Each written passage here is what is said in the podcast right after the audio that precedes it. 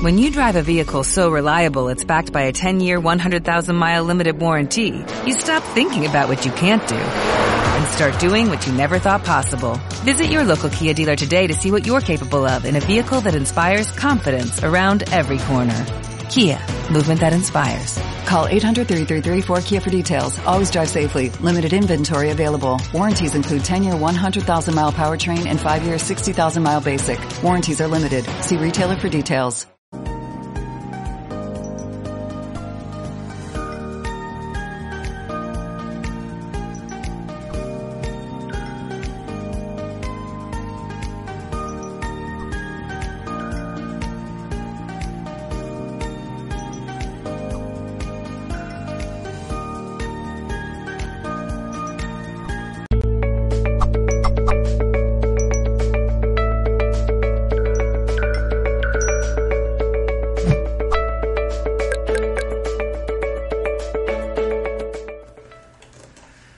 En nombre de todo el equipo de Mindalia Televisión. Hoy está con nosotros eh, Edwin Pérez. Viene a compartir la charla Conociendo el octavo chakra. Edwin Pérez es investigador independiente de las tradiciones orientales, maestro de Reiki tradicional japonés, instructor Qui-Gon o Chikun, también profesor de artes marciales estilo Wing Chun y eh, instructor Kundalini, Kriya Yoga. También, asimismo, es profesor en meditación y profesor de enseñanzas tibetanas.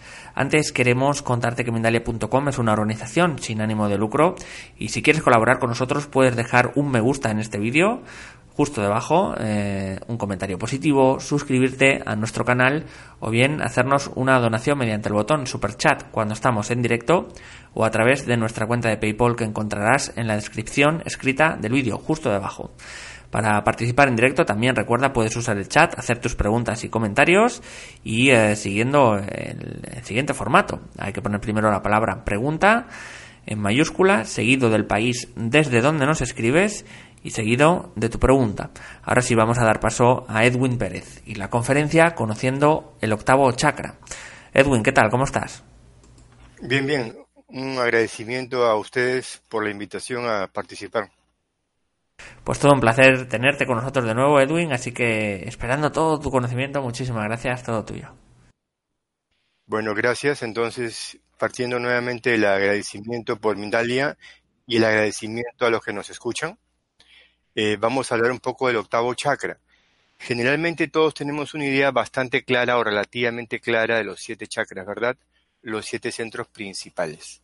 Como que eso lo entreentendemos, pero vamos a etiquetarlo un poco mejor. Lo entreentendemos. Cuando hablamos de los chakras, centros de energía, estamos hablando dentro de un formato del Kundalini Yoga. A veces se confunde Kundalini Yoga con Tantra Yoga, son relacionados pero no exactamente lo mismo. El Kundalini tiene siete centros principales, estamos de acuerdo. pero también hay lo que se llama centros auxiliares. ¿Qué quiere decir esto? Para dar un ejemplo. Si hablamos del tercer ojo, creo que la mayoría, si no todos, ah, el tercer ojo está acá. Sí, pero no tanto así. Está dentro del cerebro, lo que entenderíamos por la glándula pineal. Ahí estamos mejor. Ok.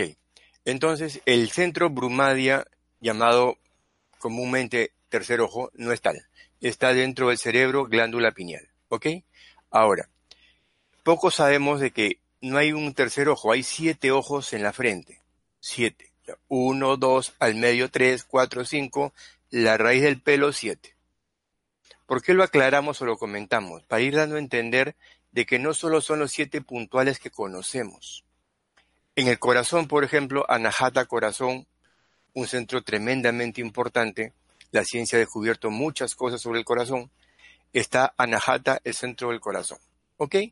Pero a los lados tenemos lo que se entiende por centros auxiliares, como unos mini chakras, para darlos a entender.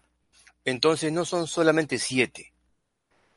Cada uno de los siete tiene auxiliares que lo complementan. Y el rara, la corona, el séptimo chakra, ¿verdad? Acá arriba. ¿Termina ahí la historia? No, no termina ahí. Quizá la historia no termina nunca, en todo caso. Pero de acá hacia arriba hay otros planos, otras dimensiones, otros temas. Y por acá está lo que se entiende por el octavo chakra, que es hoy día un poco lo que vamos a tocar como referencia. Eh, ¿quiénes, manejan, quiénes comentan este tema del octavo chakra? Repetimos generalmente líneas formativas que hablan del Kundalini. Si investigamos un poco más a Yogi Bayan, la tradición de los Sikhs del Kundalini, él menciona el octavo chakra. Si mencionamos la tradición del Kriya Yoga, hay acharyas, maestros eh, autorizados dentro de la tradición del Kriya, algunos también tocan, mencionan el octavo chakra un tal maestro Hariharananda, por ejemplo, u otros más, lo menciona. El maestro Tatreya Shiva Baba, cuando hablaba de la luz de la gracia, mencionaba centro de energía por sobre encima de la cabeza. Es decir, muchos maestros orientales lo mencionan. Cuando hablamos de los centros de energía, a veces no tocamos, porque puede resultar para muchos como una papa caliente, el tema del kundalini, la energía que está en el muladhara, en el coxis, que de alguna manera tiene que despertar, tiene que relacionarse, conectarse, amarrarse, prender los focos de la Navidad. Ahora que estamos por Navidad, ¿verdad? Imagina que tu cuerpo es un árbol, ¿estamos de acuerdo? Los siete centros son las bolitas, los que tienen que prenderse, pero tiene que enchufarse en alguna parte, ¿verdad? Para que se prendan los focos. Ese enchufarse tiene que ver con la raíz coxis muladhara. Sin embargo, no arranca de ahí, como muchos también creen. Tiene que ver con áreas del cerebro. Y en particular, cuando hablamos del octavo chakra, ¿qué es el octavo chakra? El octavo chakra es un centro de energía que supuestamente tiene la plantilla del alma. Vamos a remencionarlo, la plantilla de tu alma. ¿Qué quiere decir plantilla? Supuestamente el modelo, el diseño con el cual has venido acá, porque acá ya estás, ¿verdad? Ese diseño está incorporado como una plantilla maestra a tu octavo chakra. Pero a lo mejor has venido a hacer una cosa y has terminado en otra, por muchos factores. Pueden haber muchos factores. Lo importante es reconectarnos con ese octavo chakra, tratar de volver a conectarnos y soltarnos un poco. ¿Qué quiere decir soltarnos un poco? porque cuando te reconectes, las cosas van a tener tendencia a moverse. ¿En qué dirección? En la dirección correcta, la dirección original, la dirección por la cual a través del diseño has venido a estar acá. Otro factor de ese octavo chakra es que genera rápidamente sensación de unidad. Unidad en el sentido de el pensamiento se va a calmar muy rápido, se va a tranquilizar y el pensamiento es lo que nos separa entre una cosa y la otra, día, noche, frío, caliente, ayer y mañana. Y la mente se entreteje en el pensamiento, se amarra la emoción y ahí va la vida, ¿verdad?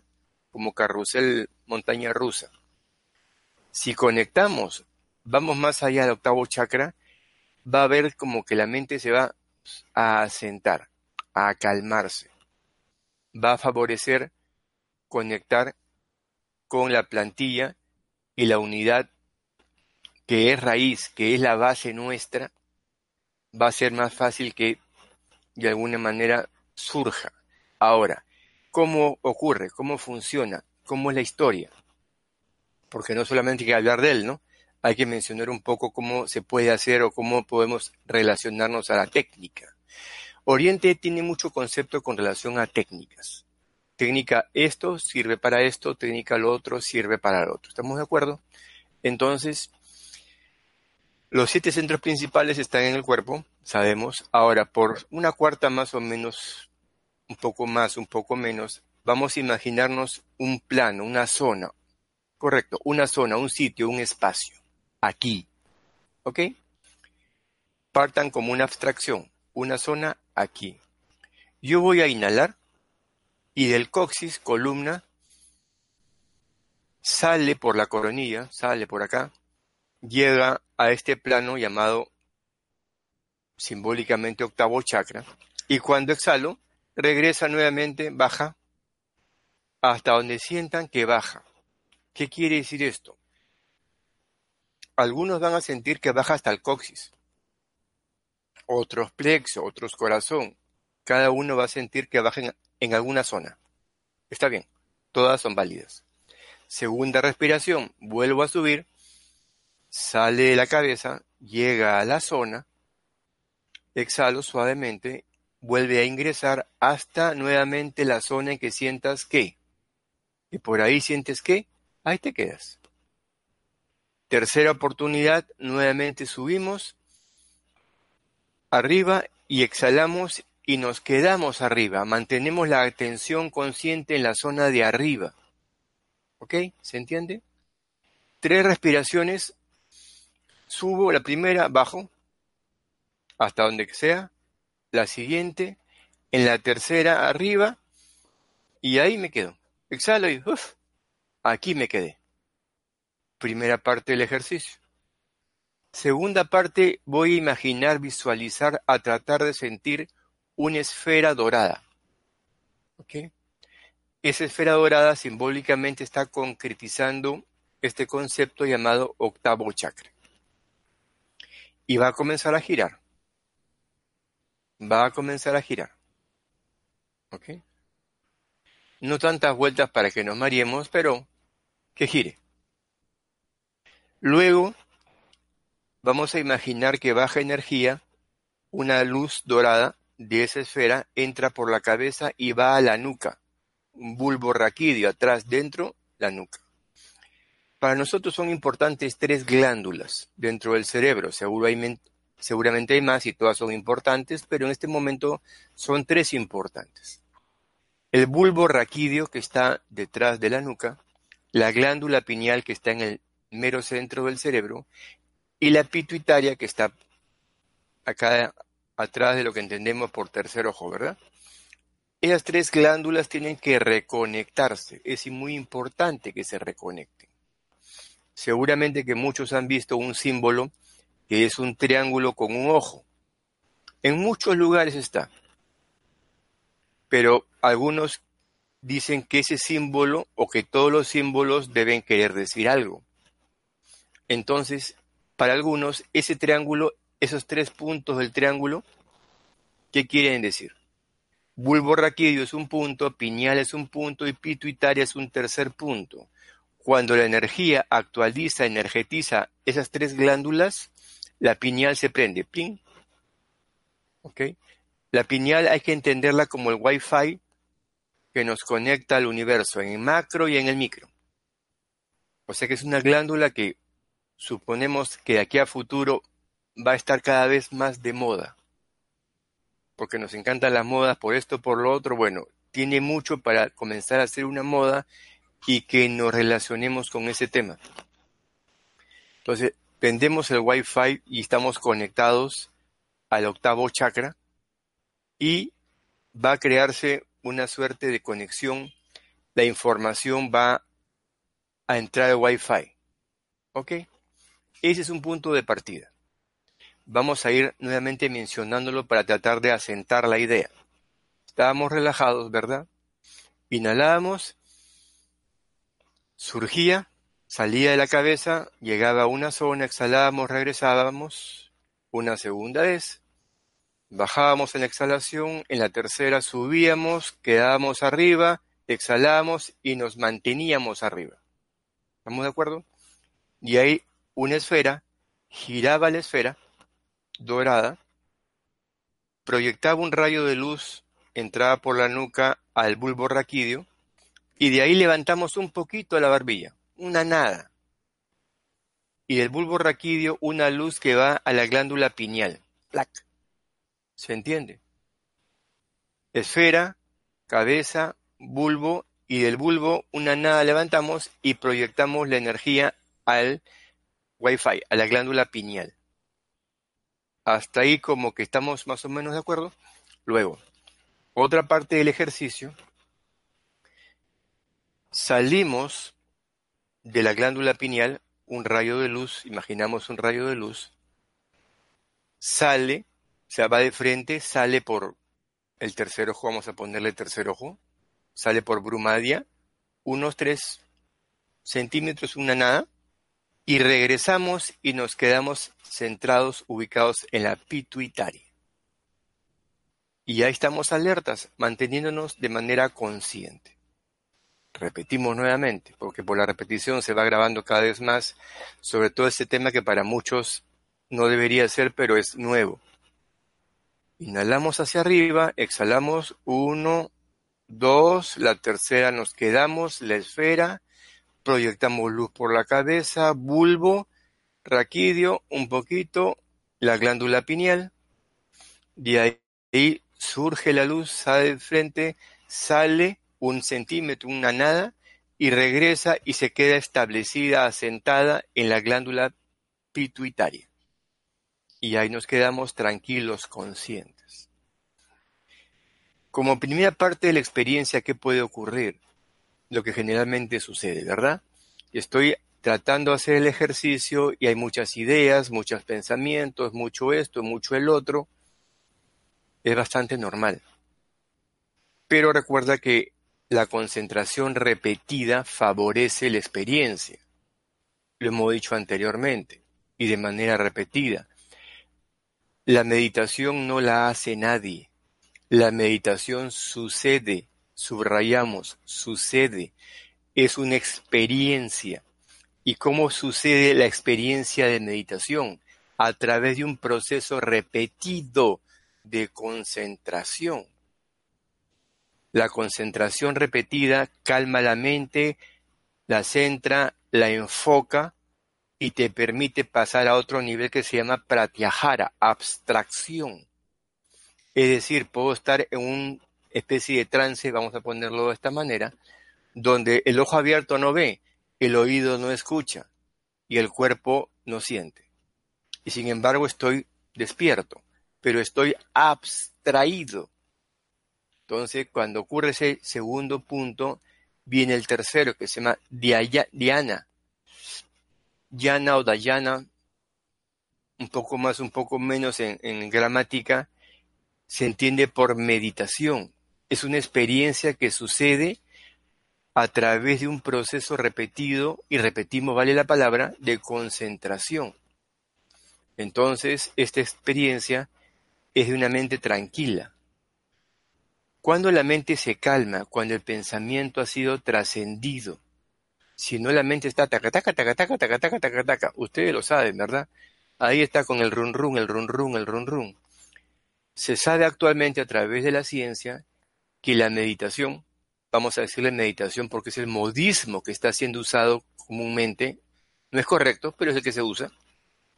La meditación favorece la salud favorece el, mejor manejo del estrés. Pero en este caso, este ejercicio de concentración no solo favorece todo eso, sino apuntamos a una reconexión, octavo chakra, con la plantilla, con el diseño que estuvimos previo al nacimiento supuestamente, como que entramos en este plano ya con el diseño bajo el brazo, ¿verdad?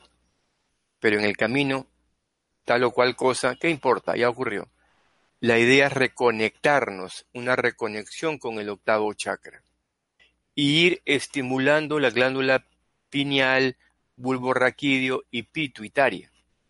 Cuando subimos por la columna hacia arriba y estamos bajando, esa respiración consciente por la columna lo que está favoreciendo también en menor o mayor grado es la atención consciente y donde la atención va, la energía va. Es un principio de bioenergía. Entonces la energía que está recorriendo a través de una tensión consciente por la columna está favoreciendo energetizar la columna. La columna tiene que ser energetizada de muchas formas, de muchas maneras. Es como una antena. Quizás las generaciones modernas no conocen tanto el concepto de antena como la que teníamos un poco las generaciones de atrás. Muchos se acordarán del televisor con unas antenas de patada de conejo, ¿se acuerdan? En dos, se doblaba la antena y se fastidiaba la imagen. Ahora ya eso como que no existe. O sea, hemos sentado en otra etapa, pero de alguna manera la columna es una antena. Por eso es que es importante que esté alineada.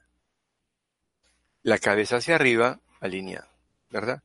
A veces como que bajamos un poquito el mentón, pero sigue dentro de la alineación de la columna. ¿Estamos de acuerdo hasta ahí? El subir y bajar está favoreciendo Repetimos, energetizar la columna. Columna energetizada en mayor o menor grado, ya nos vamos hacia arriba, nos quedamos arriba, gira esta esfera de energía octavo chakra, entra por la cabeza, llega al bulbo raquídeo, el bulbo raquídeo conectábamos con la pineal, wifi repetimos, de ahí salía, regresaba, entraba hasta la pituitaria y ahí nos quedábamos también tranquilos. Ese tema de conectar la energía a la pituitaria va a favorecer varias cosas. Una de ellas es que va a favorecer eh, la experiencia, si se quiere, de imágenes o de luces. ¿Qué quiere decir esto? ¿Tengo que imaginar cosas? No.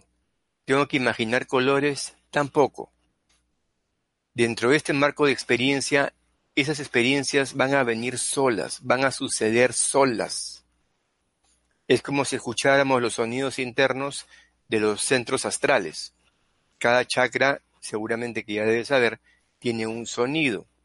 Ese sonido, tú, por la referencia al sonido, sabes tu energía en ese momento en qué chakra o centro de energía está ubicado. Y no tienes que imaginarte sonidos. Ya tenemos sonidos adentro. No tienes que imaginarte experiencias de luces. Ya tienes luces adentro. ¿Por qué no percibimos todo eso?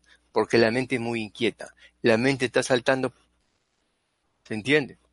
Por ejemplo, si hablamos de octavo, eh, perdón, del cuarto chakra, anahata. ¿Qué quiere decir anahata? quiere decir sonido no golpeado o sonido no percutido. ¿Qué quiere decir? Que hay un sonido, es decir, una vibración que está reverberando por sí misma. Ya está ahí, está ocurriendo. Algunos le llaman el verbo, Guru le llamaba el santo nombre, los Sikh le llaman el Nam. Cada uno tiene su manera de etiquetarla, pero ahí está. ¿Y por qué no la escucho? Porque este sonido que está acá, vamos a hacer un ejemplo, está como en sonido 10. Y tu cabecita, mi cabecita, está en sonido 100. Si prendiéramos dos radios, ¿verdad? Uno en volumen 10 y otro en volumen 100, ¿tú crees que se escucharía el de 10? No. Pero ahí está. Ahí está. La idea es que la concentración va a favorecer que la mente se enfoque, se centre y sea fácilmente trascendida a través de, en este caso, en este contexto, de ejercicios de respiración. La respiración, recuerda, son llaves.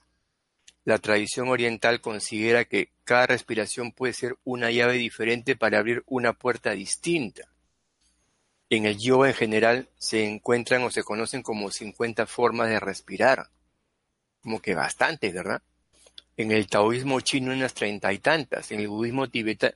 Es decir, todos los orientales entendieron hace mucho, pero mucho tiempo, que la respiración te permitía acceder a otros niveles de conciencia. La tienen clara. Nosotros recién estamos entendiendo que si no respiro me muero, pues eso es normal, natural.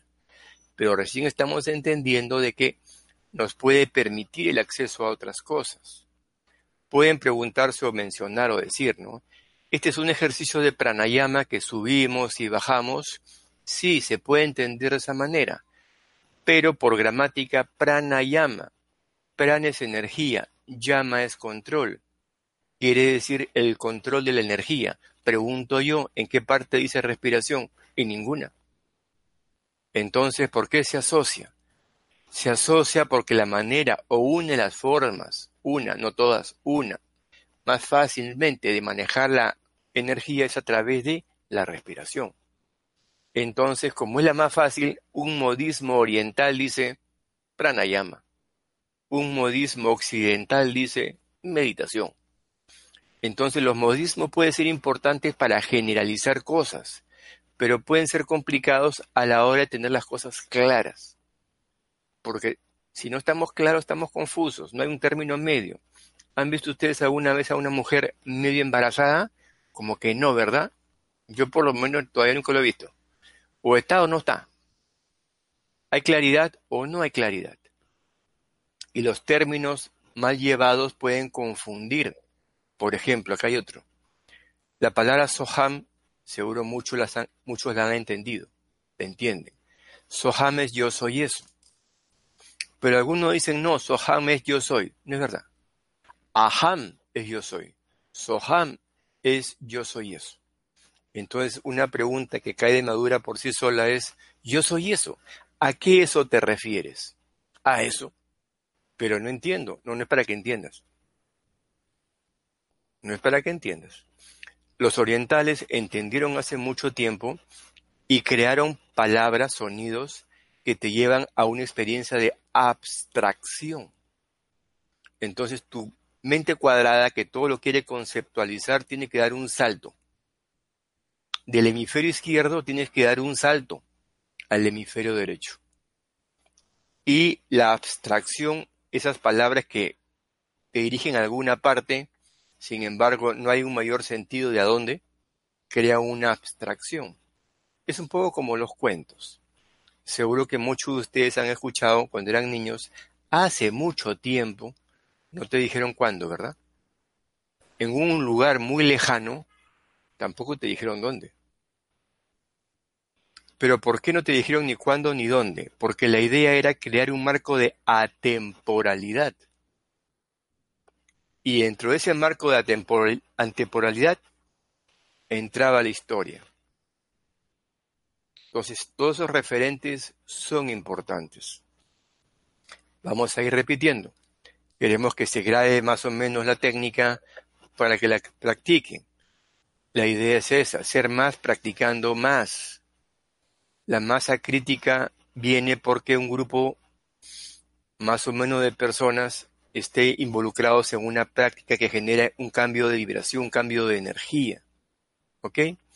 Entonces estábamos relajados, inhalábamos hasta arriba, salíamos por sobre encima de la cabeza, por acá, una zona un, un tanto acá, exhalamos, dos, regresamos, en la tercera quedábamos, exhalamos, nos quedábamos flotando ahí, giraba la esfera, luz entraba por la cabeza, luz dorada, al bulbo raquídeo, levantaba un, apenas la cabeza, a la glándula pineal, de la glándula pineal salía un rayo de luz dorado hacia afuera, regresaba un centímetro aprox, se quedaba en la pituitaria, si quieres en tu concepto de pantalla mental, los que trabajen mucho con el concepto de pantalla mental o visualización, les va a favorecer también mucho, porque van a crear todas las conexiones, todos los cableados internos para que el proceso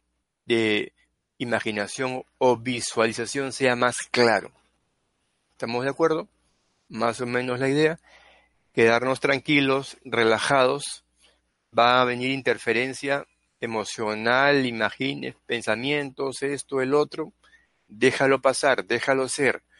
No te involucres en tratar de arrimar. No, que arrímate que estoy en mi experiencia. No.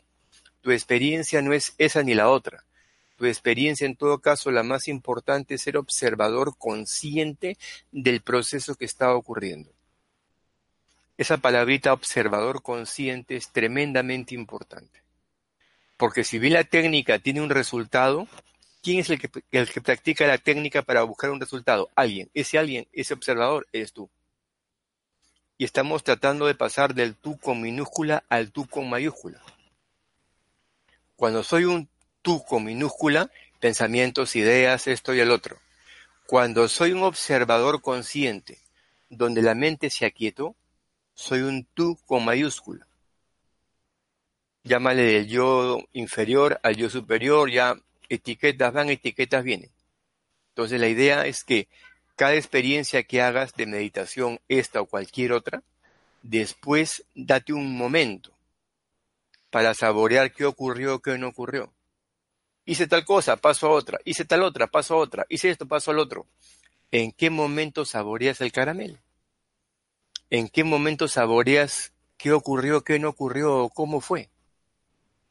Y otro tema muy importante con este ejercicio en particular del octavo chakra o con todo lo del cría, de una u otra manera, todos apuntan a que la respiración cada vez sea más tranquila, más calma.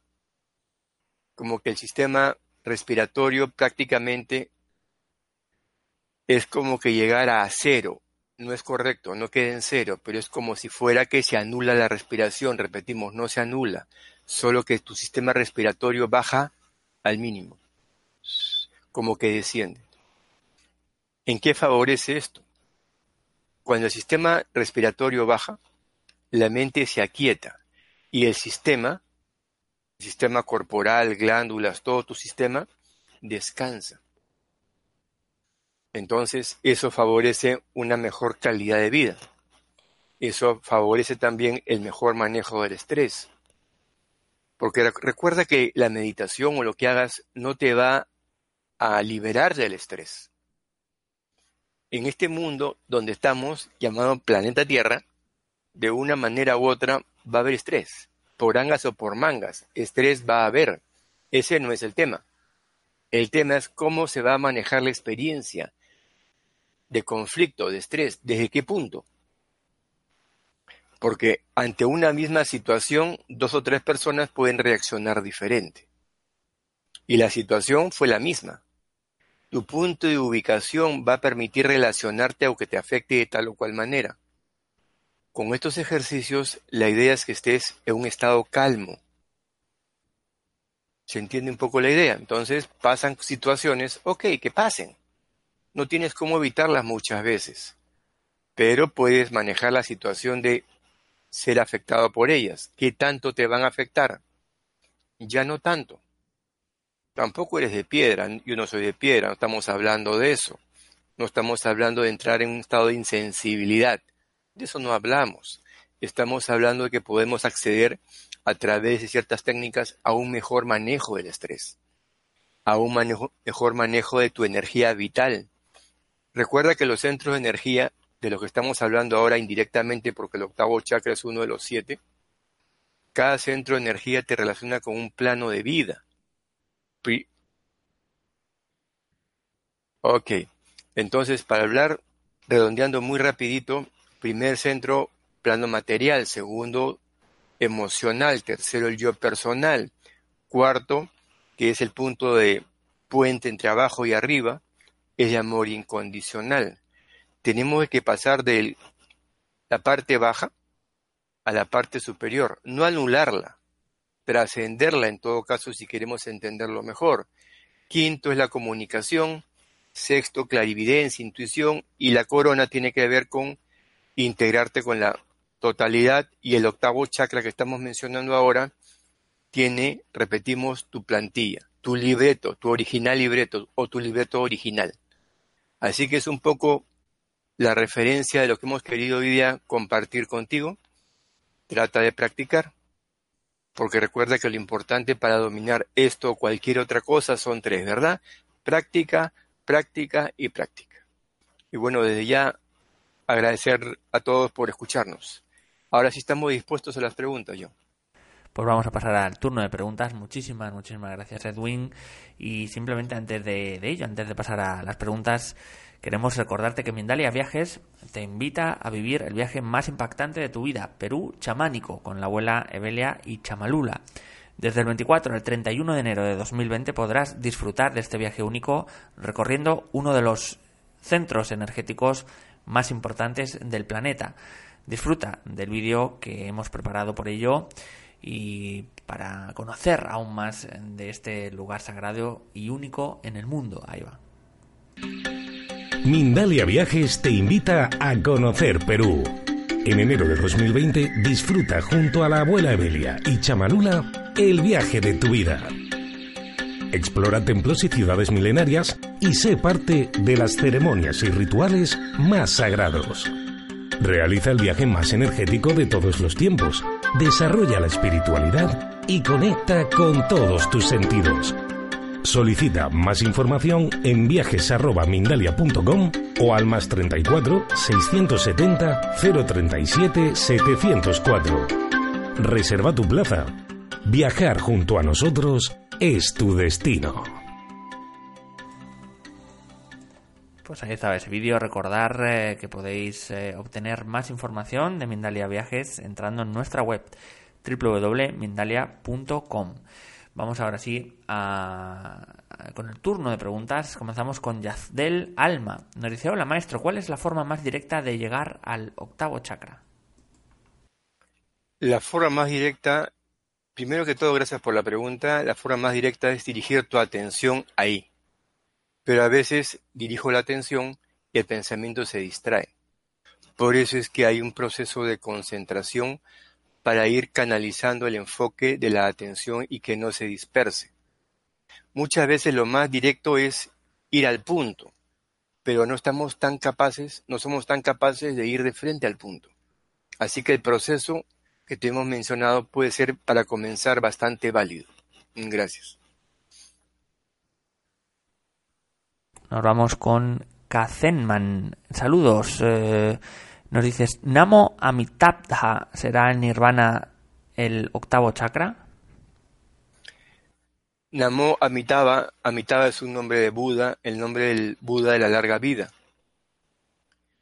Namo es nombre. Eh, el octavo chakra, yo te diría que es otra experiencia que cuando entramos dentro del marco de unidad te puede llevar a la experiencia del nirvana. Sí, podría ir por ahí. Recuerda que la palabra nirvana en muchos contextos se utiliza como la extinción del yo. O sea, el yo se enfría, también enfriamiento del yo, extinción del yo. Entonces cabe todo un enredo ahí, ¿no? Si el yo se extingue, ¿quién, quién va, quién no va, quién se ilumina, quién despierta, quién no? O sea, es todo un tema. Pero sí te puede favorecer una experiencia interna de conciencia de unidad que va en dirección del nirvana, sí. Gracias. Continuamos con Manuel Niño. ¿El octavo chakra se refiere al chakra estrella del alma? Podrías considerarlo si de alguna manera cuando hablamos del alma, el alma personalidad, se supone que el diseño del alma está ahí, así que de alguna manera puede relacionarse. Pero cuando hablamos también de las tradiciones orientales, hablamos de alma, perdón, cuerpo, mente, alma, espíritu, ya como que se enreda el tema. Porque, ¿qué es el alma? ¿Qué es el espíritu? ¿Qué es lo mismo? ¿Es diferente? Ahí comienzan las historias. El alma personalidad quiere decir que yo soy una personalidad y mi alma está diseñada, sí, ¿qué es el espíritu? Energía pura. Entonces, hablar de todos esos cuerpos sería todo un tema más amplio, ¿no? Pero ahorita puedes reconocerlo o relacionarlo, sí. ¿Podría ser? Sí. Gracias. Nancy González tiene varias preguntas. Nos dice, cuando no se es experto en meditación, esta técnica parece complicada. ¿Hay alguna manera fácil de comenzar a conectar y mantener la conexión con el octavo chakra?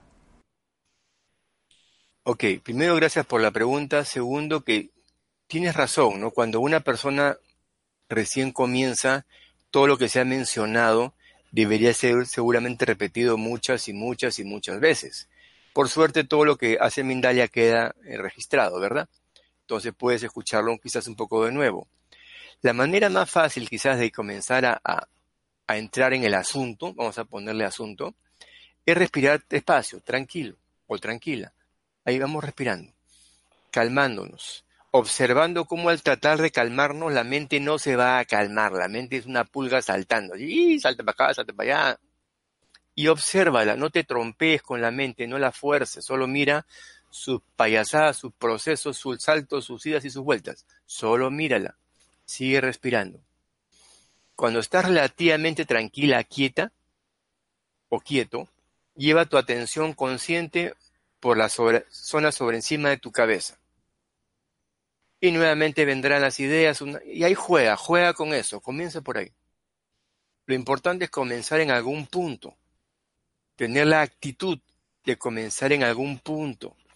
Recuerda que la actitud y la aptitud son referentes que te van a permitir llegar a alguna parte, pero puedes tener aptitud, pero sin la actitud correcta no pasa nada. Así que échale ganas. Gracias. Nos dice también Nancy, ¿me recomiendas algún libro, website para profundizar, lanzarme a la práctica con mayor claridad? Hay muchos libros que te podríamos recomendar con relación a la tradición del, del Kriya Yoga, el Kundalini Kriya Yoga. quizás el más conocido y más recomendado sea Autobiografía de un Yogi de Yogananda Paramahansa. Para muchos ha sido siempre un punto de partida y de ahí el hecho de investigar, el hecho de relacionarse, el hecho de buscar te va a permitir encontrar otra cosa, otra cosa, y te vas a dar cuenta que abres una puerta y te encuentras 10, abres las 10 y te encuentras 20, y, y cuando menos pienses ya estás encima del caballo. Échale ganas. Gracias. Eh, María del Carmen, eh, de Argentina. Le quería preguntar al maestro si la postura que menciona para energetizar la columna se puede lograr con la espalda acostada en la cama y las piernas apoyadas en la pared. Gracias. Ok. Te, mencionábamos que yo, eh, en los Yoga Sutra Patanjali, Patanjali menciona que la asana, es decir, la posición, es la, la posición cómoda y fácil. Lo que importa es que la columna esté derecha. Lo ideal es que esté sentada. ¿Por qué? Porque eso muchas veces favorece el sueño y nos podemos quedar dormidos. Pero hay muchas técnicas que pueden ser hechas de manera en la cama, digamos, echados, sí, el resultado es lo que importa. Gracias. Vamos a ir con Yazdel Alma. Una vez meditando sentí eh, una electricidad adentro que empezó en el corazón y bajó hasta el estómago. ¿Alguien sabe qué es? Ok. Cuando hablamos de Kundalini, esa famosa serpiente que para muchos es una papa caliente porque le tienen, no sé si entre miedo y terror, porque están bastante mal, mal informados, es una energía dentro del cuerpo que se asocia con la bioelectricidad. ¿Quiere decir que en tu cuerpo, en tu parte interna, hay electricidad? Sí. La ciencia ya te lo ha demostrado muchas veces. El cerebro es bioeléctrico, pulsa ciclos por segundo. El cuerpo, el sistema nervioso, tiene electricidad. Y el kundalini está relacionado con la energía bioeléctrica del cuerpo. Entonces se activa esa energía y a veces está activa o se siente en algunos lugares. Sí, es energía. A practicar. Séptimo chakra es el lugar donde ocurre el apego y el desapego, reconectándose con el primero, donde ocurre el miedo y la necesidad que el séptimo produce en nosotros, formándose así un ciclo. Si es cierto que existe el octavo chakra, ¿de qué color es? Y nos dice también en qué se diferencia el octavo chakra del primero. Bueno, Hablemos de los colores primero, ¿ya? Vamos a hacerlo bastante más didáctico. El color del octavo chakra, color dorado. Imagen color dorado es correcto, es válido. Ahora, el primer chakra, coxis, raíz, muladhara, tiene miedo. En realidad todos los centros de abajo, primer chakra, segundo y tercero, están amarrados al miedo. Lo que entendemos por un karma, karma individual, negativo, porque hay karma positivo también. El karma no solo es malo o bueno, hay que también entender eso. El karma negativo, tal como lo entendemos, y el miedo se amarra a eso, está muy conectado a los tres primeros chakras. Raíz, el segundo, eh, el pubis, y el tercero, yo personal. El yo personal que está conectado a tu inconsciente, que está conectado a programaciones, a programas, genera miedo. En la tradición del Kriya Yoga, el Navi Kriya, una técnica del ombligo, para abrir el ombligo, para abrir el plexo, favorece dos cosas. Una de ellas, plexo solar, solar, energía, ¿verdad? Y la otra, que el miedo que está almacenado ahí comienza a liberarse. Los chakras o los centros de corazón hacia arriba como que están bastante en otro nivel. Y hay un puente, ¿verdad?, entre los tres de abajo y los tres de arriba que es el corazón. Digamos que del corazón hacia abajo es el yo, el yo personal, y del corazón hacia arriba es el nosotros. Hay que cambiar el radio AM a FM, del yo personal al nosotros, ¿ok? Y la esfera de arriba, dorada, se entiende el ejercicio de color dorado. Vale, gracias. Y vamos con la siguiente pregunta de Luisa Saavedra Tamayo, de Perú. ¿Qué chakra y cómo tengo que activarlo para una dolencia en las rodillas? No me deja caminar bien. Ok. Las rodillas está obviamente conectado con el primer centro de energía, ¿no? Chakra, raíz, conexión a tierra. Hay un tema que a veces queremos echarle toda la culpa a los chakras de una cosa o de la otra, sin recordar que nuestro inconsciente, y ahí le sugerimos, recomendamos, no sé si vale la pena recomendar o no, un video del doctor Bruce Lipton, está en internet, Biología de la Creencia, donde te menciona que el inconsciente, que el 95% de lo que creemos ser son programas, y esos programas disparan también a un tema de salud, a un tema de relaciones, a un tema de esto, a un tema del otro. Y el 5%, ¿qué hace? Justifica y racionaliza el 95%. Quizás alguno de ustedes que está escuchando se pregunta si 95 es inconsciente y 5 es para justificar dónde estoy yo. Ahí comienza otro tema. Quizás el yo no sea tan yo como te lo han hecho creer, pero es otro tema. Entonces, todo lo que sea raíz, pies, tobillos, manos, tiene una conexión con los centros de energía, sí, pero recuerda primero, ¿cómo se fastidia un centro de energía?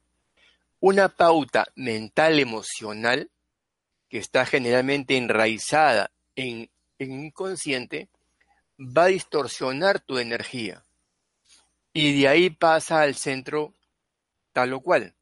Y de ahí comienzan las complicaciones físicas. Una enfermedad no dice, estoy aquí porque llegué. Así no funciona.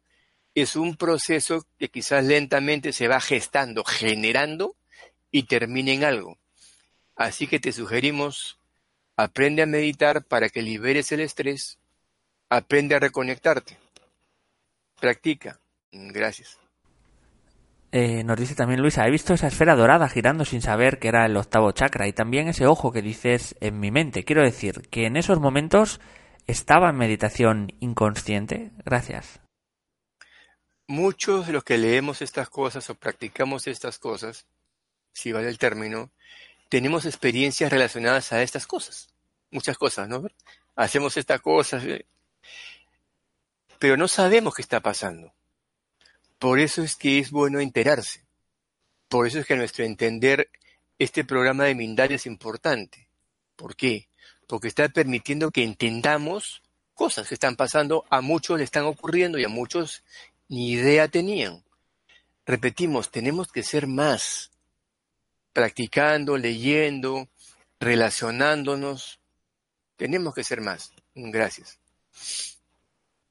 Nos dice Nancy González, me pregunto si la utilización de mantras como el Soham se puede hacer en cualquier momento. ¿Alguien sabe? Sí, sí sabemos, y sí, se puede hacer en cualquier momento, porque el Soham se asocia a la respiración. La pregunta es, ¿tú respiras en todo momento? Yo creo que sí, si no sería fantasma, ¿verdad? Entonces, mientras tú respiras, al inhalar So, al exhalar Ham. So-Ham. Algunos llevan el Soham al corazón, So al corazón, Ham desde el corazón, otros al entrecejo, tercer ojo. Lo importante es que estés en un estado Soham. Si vas a manejar, cuidado, ¿verdad? Puede ocurrir algo. Te, te vuelas y puede suceder algo.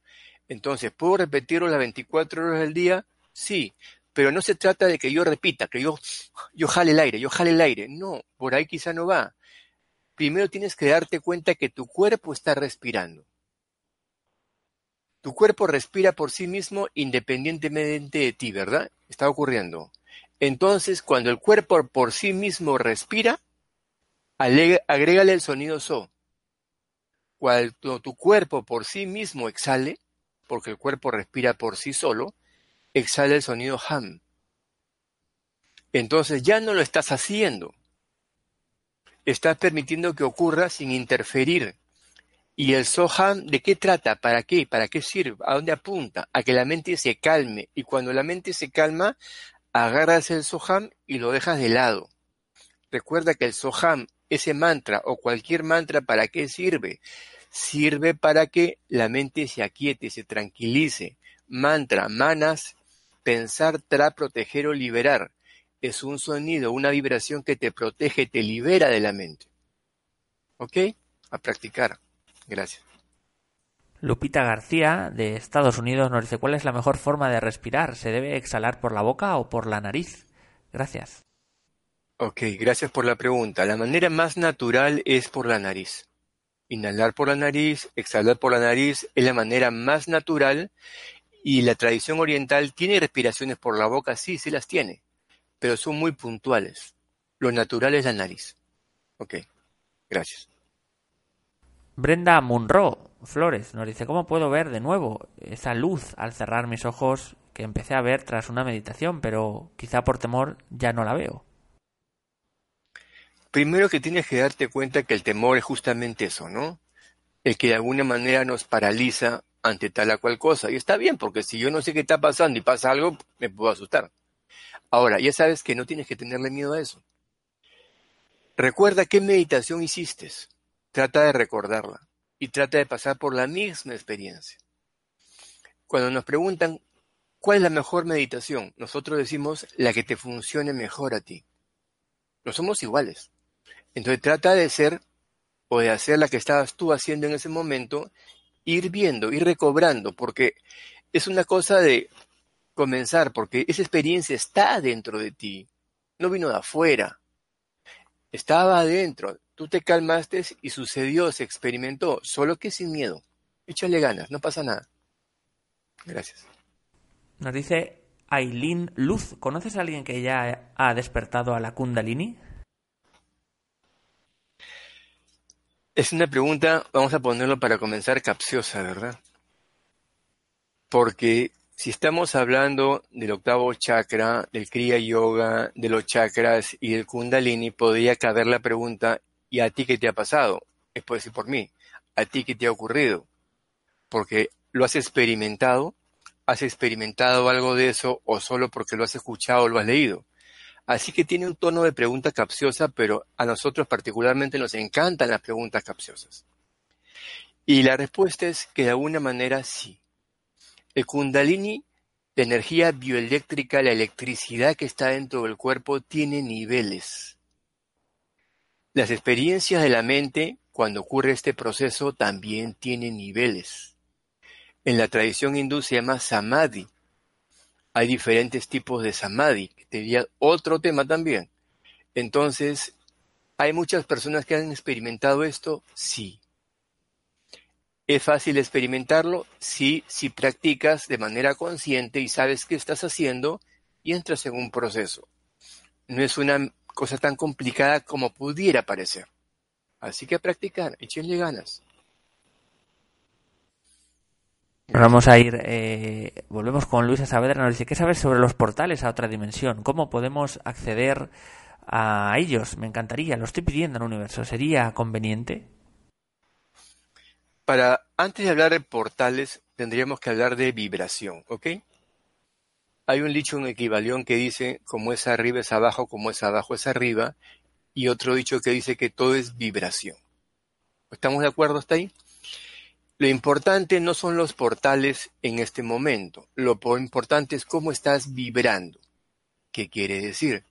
Si yo estoy vibrando con una energía densa, te pregunto, ¿qué portales se van a abrir? No me contestes.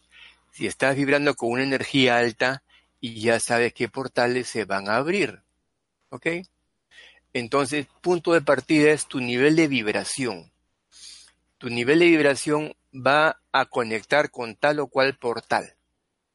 Ese es un punto importante de partida. Ahora, ¿qué es un portal?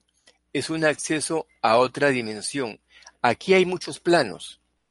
No sé si muchos de los que nos están escuchando o alguno de ustedes ¿Han leído, escuchado sobre los mediums? Seguro que sí. Los fantasmas, esos otros seres, otras... ¿Dónde están? Acá también, pero en otra dimensión. ¿Qué es la palabra medium? Medio, una persona que está entre aquí y allá. Es decir, conecta con una especie de portal. Entonces, primero vibra alto, segundo medita. Algunos a los portales los quieren poner como puertas, porque eso genera una referencia más más concreta, quizás más clara. Pero antes de tratar de abrir puertas, vibra alto. No vaya a ser que abras puertas que, ¿ah? que no sean quizás muy convenientes y después sabes cómo las cierras. Entonces lo importante no es la puerta, lo importante no es el otro lado, lo importante es cómo estás vibrando. ¿Ok? Gracias. Vamos con una última pregunta. Nos queda un minuto. Nos dice Matilde Flor, de Madrid, de España. Un consejo para aquietar la ansiedad. Gracias y saludos. Gracias a ti, saludos a ti. Y nuevamente, para que aquietar la ansiedad, que es el estrés moderno, porque la, la vida, la velocidad, los conflictos generan estrés, ¿ok? Y el estrés genera ansiedad. ¿Qué cosa es?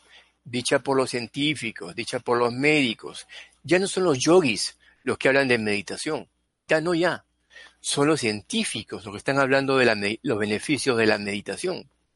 Entonces, de alguna manera comienza a buscar un referente que te, sirva para comenzar a meditar. Y bueno, una vez que entres en el proceso, tu ansiedad irá bajando. Y también tienes que ser muy funcional. Si yo practico meditación tal o cual durante años y no pasa nada, mejor como que lo cambias, ¿verdad? O sea, la meditación está hecha para ti, no tú para la meditación, ni menos para una organización que enseña tal o cual meditación. La meditación es una herramienta que debe ser funcional. Hago tal cosa, sucede tal otra. ¿Cuál es? La disminución de la ansiedad. Así que busca un esquema y practícalo. Gracias. Pues Edwin, muchísimas gracias por toda esta información. Eh, nos han visto en países como Francia, México, España, Chile, Argentina, Estados Unidos o Colombia. Antes de terminar, vamos a dar unos segundos a Edwin para que se despida de todos vosotros. Bueno, primero agradecer a Mindalia por esta posibilidad. Recuerden, lo decimos siempre, estos procesos abiertos que van a expansión, tenemos que ser más, Luego, gracias por habernos escuchado. Traten de practicar esto o lo otro, aquí o allá. Traten de relacionarse con algo. Practicar algo es importante. Recuerda el dicho japonés, hablar de comida no quite el hambre. Practica algo. Relaciónate con algo. Gracias a todos. Muchísimas gracias de nuevo, Edwin. Ahora sí, eh, vamos a finalizar recordando que Vendalia.com es una organización sin ánimo de lucro.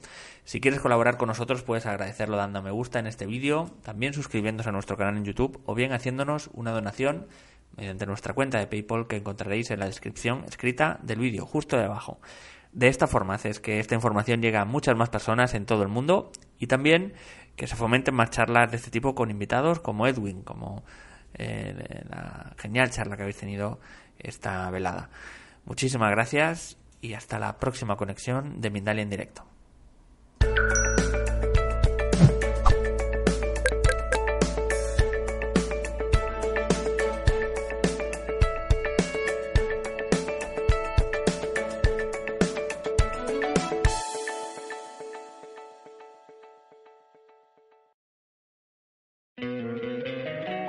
Encantaría tener 100 dólares extra en tu bolsillo? Haz que un experto bilingüe de TurboTax declare tus impuestos para el 31 de marzo y obtén 100 dólares de vuelta al instante. Porque no importa cuáles hayan sido tus logros del año pasado, TurboTax hace que cuenten. Obtén 100 dólares de vuelta y tus impuestos con 100% de precisión. Solo con Intuit TurboTax. Debes declarar para el 31 de marzo. Crédito solo aplicable al costo de la presentación federal con TurboTax Full Service. Oferta sujeta a cambios o cancelación en cualquier momento.